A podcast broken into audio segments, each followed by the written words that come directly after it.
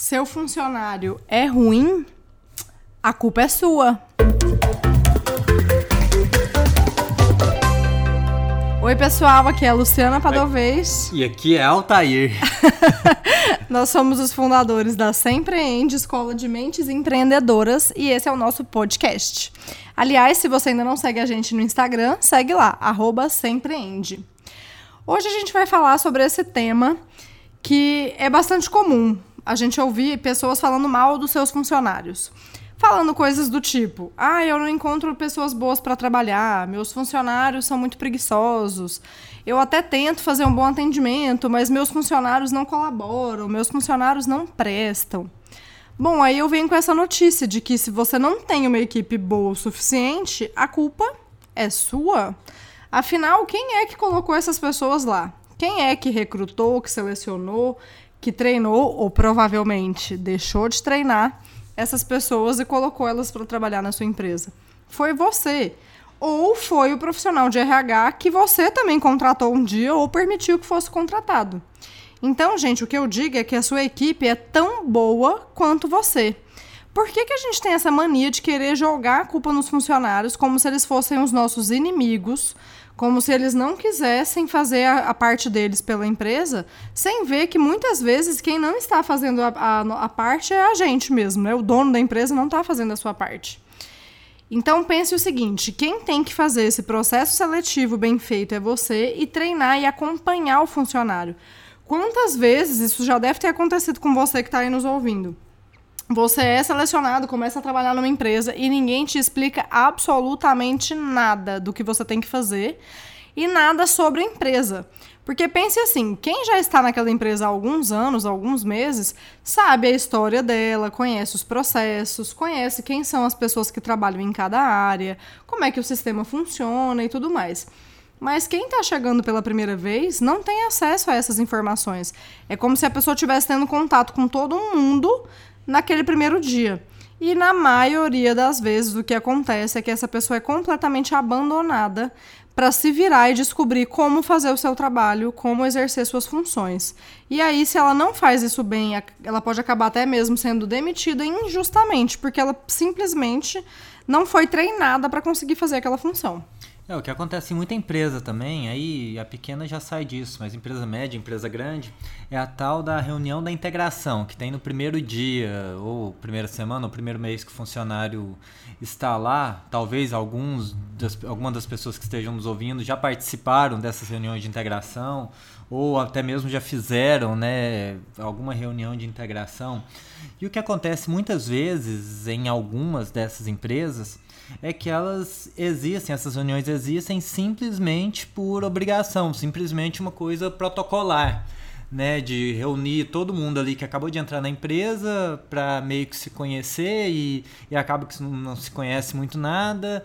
Uh, chega alguém do RH, fala como que é a empresa, já aconteceu inclusive comigo de pedir para a gente repetir missão, visão, valores da empresa umas 20, umas 20 vezes, meio que para a gente decorar, mas não interessa a gente decorar aquilo, não interessa às vezes a gente saber o que que a empresa faz ou que a empresa é. Isso tem que estar internalizado em todas as ações. Não é uma reunião ali na primeira semana que você entra na empresa que faz a cultura organizacional entrar dentro de você. O que vai fazer isso vão ser os dias ali da empresa.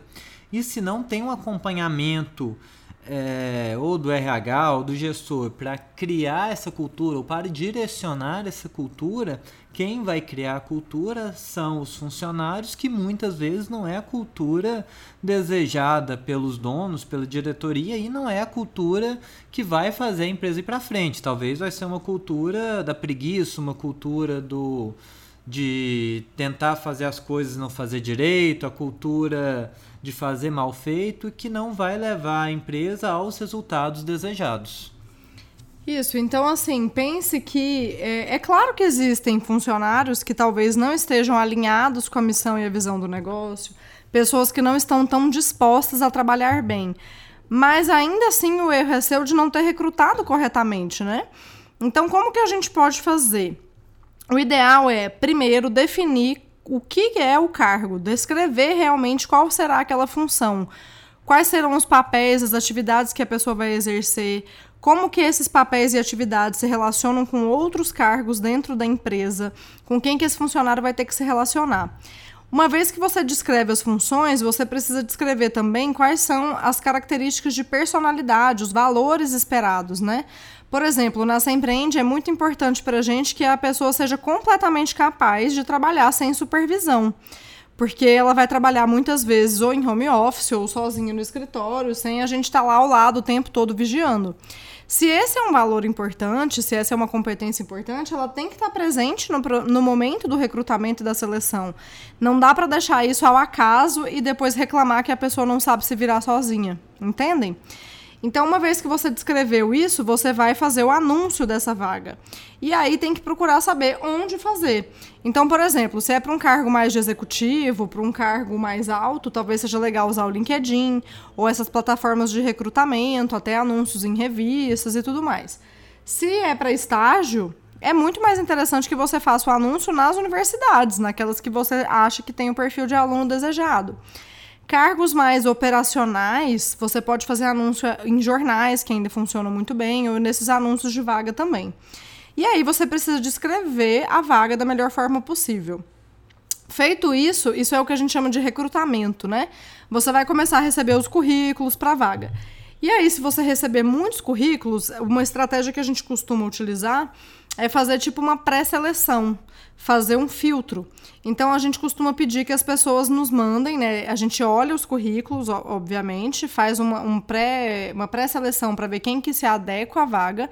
E aí os que são aprovados nessa primeira etapa, a gente manda um e-mail pedindo que eles façam um vídeo respondendo alguma questão naquele vídeo.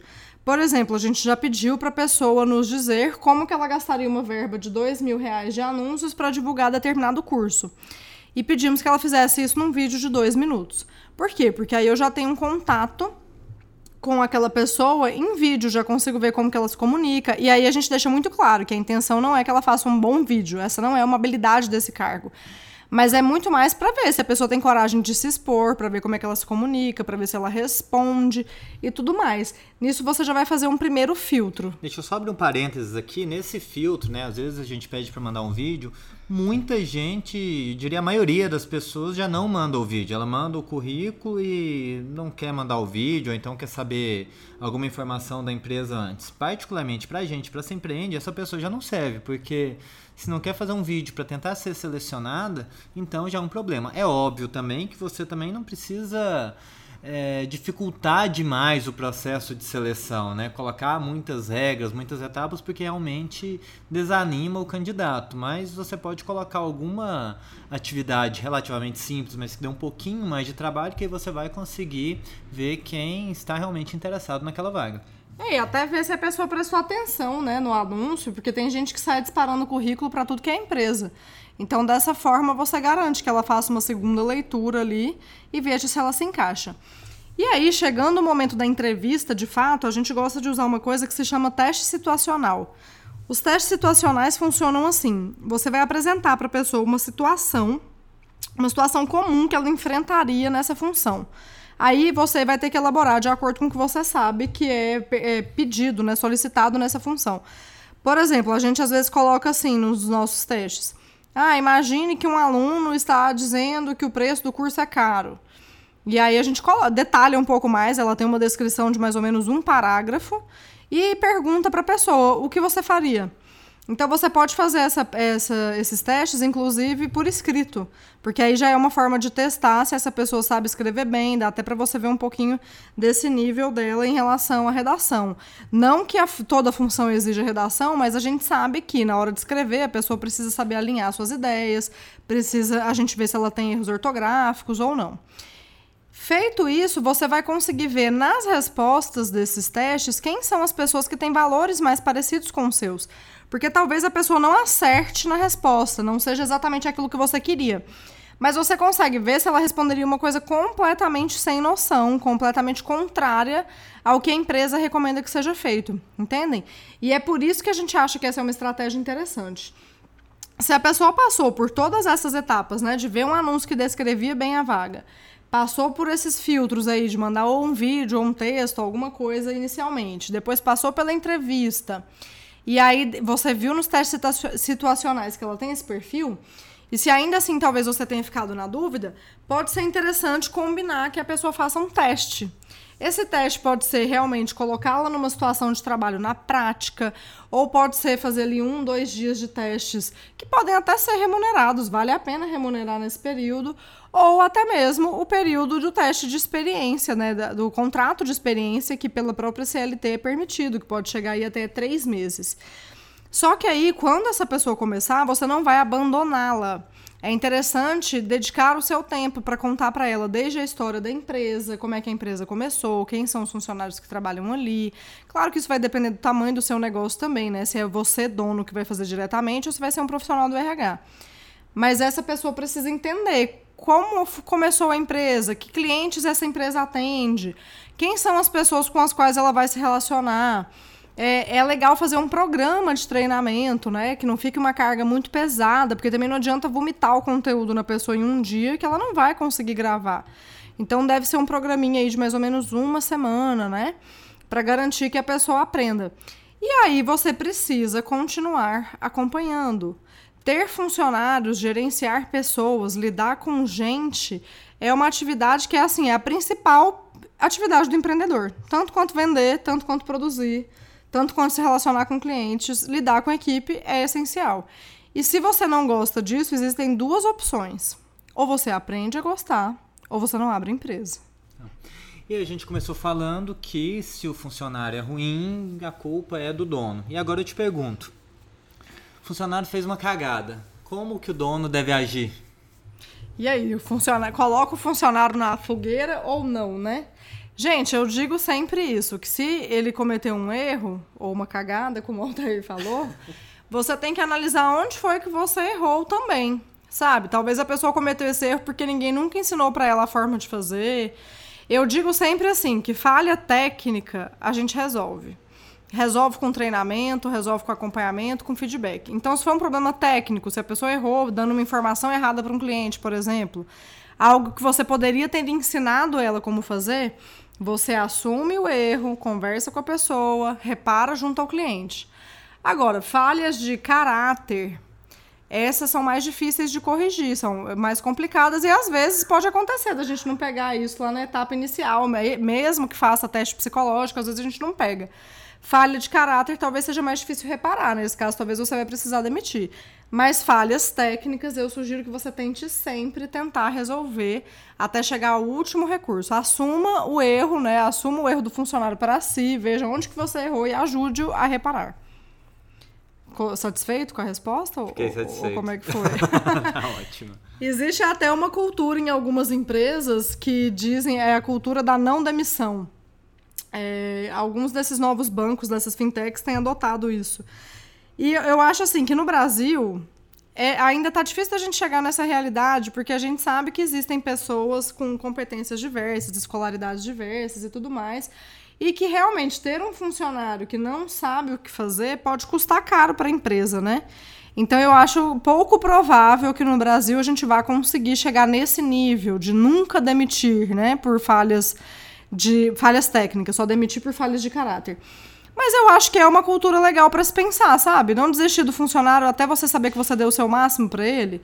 E aí o seu máximo é fazer uma análise de consciência aí mesmo. Será que eu realmente me dediquei? Será que eu fiquei lá na empresa junto com a pessoa? Será que eu tentei? Ou será que eu esperava que ela se virasse sozinha, passei poucos dias junto e aí já não estou tendo mais paciência? Se você fez essa análise, viu que chegou no seu máximo, mas que infelizmente a empresa não tem como continuar pagando porque você precisa de resultado, aí ok. Mas se não, tenta mais um pouquinho. Eu acho que a gente deve isso para as pessoas, porque cultura organizacional, equipe boa, não é uma coisa que cai do céu, é uma coisa que a gente constrói com muito esforço, fazendo a nossa parte mesmo.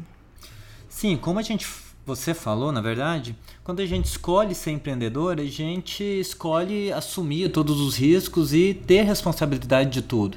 Geralmente a gente escolhe porque, geralmente muita gente, né?